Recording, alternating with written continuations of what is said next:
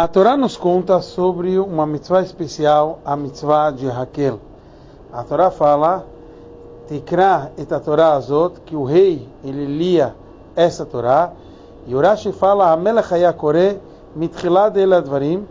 o rei, ele lia do começo do livro de Dvarim, que deita b'masechet sotá, como consta no tratado de Sotá, al bimah shel etz, que ele fazia isso em cima de uma bimá, de um seria um púlpito de madeira, Shayu Osim Bazará, que faziam no pátio do Beit HaMikdash. O Rebbe analisa e pergunta, o Rashi veio explicar o simples, e ele não vem contar toda uma mitzvah, ele vem explicar aquilo que estava no versículo.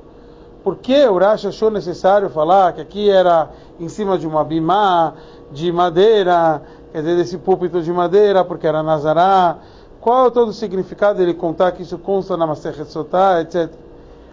Então o Rebbe nos explica que Rashi achou necessário falar que o rei, ele lia, que está escrito no versículo Tikra et Torá Azot, que você vai ler essa Torá, Moshe Rabbeinu antes tinha falado para Yeshua como ele deveria assumir a liderança e como ele deveria proceder, escrever a Torá, etc. Então a pessoa poderia pensar que aqui recai sobre Yeshua o dever dele de ele ler a Torá perante todo o povo e seria toda a Torá. Então ele fala, não, é aqui é para qualquer rei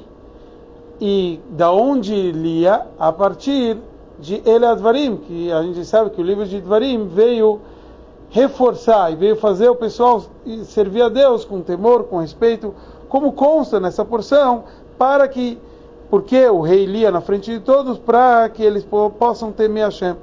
Por isso Rashi trouxe, como consta no Sechet Sotah, os trechos, que não é também todo o livro de Dvarim, e sim os trechos que o, lei, o rei lia. Porém, aqui logo vem a pessoa perguntar, mas como todo mundo ouvia do rei? Então eles faziam uma bimá, esse púlpito de madeira especial para o, o, o, rei ler a Torá perante o povo, ler esses pedaços especiais da Torá perante o povo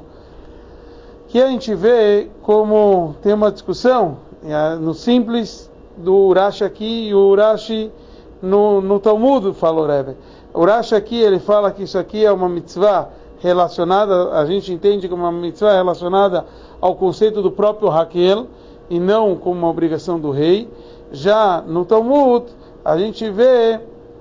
como isso faz parte dos deveres do rei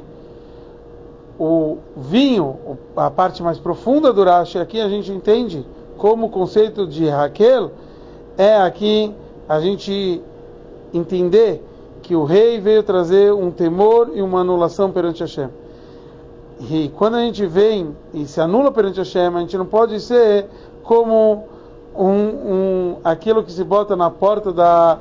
da, da casa que todo mundo pisa, assoalho que todo mundo pisa na porta de casa a gente tem que ser uma coisa importante, mas por outro lado, um, algo passageiro, não uma importância para servir a Hashem. E é por isso que o Rashi falou aqui, bima era feito um púlpito, mas chelet, de madeira, quer dizer, algo passageiro, somente para servir a Hashem. É por isso que ele fala que é Nazará, no pátio do Beit HaMikdash, para servir as coisas de santidade.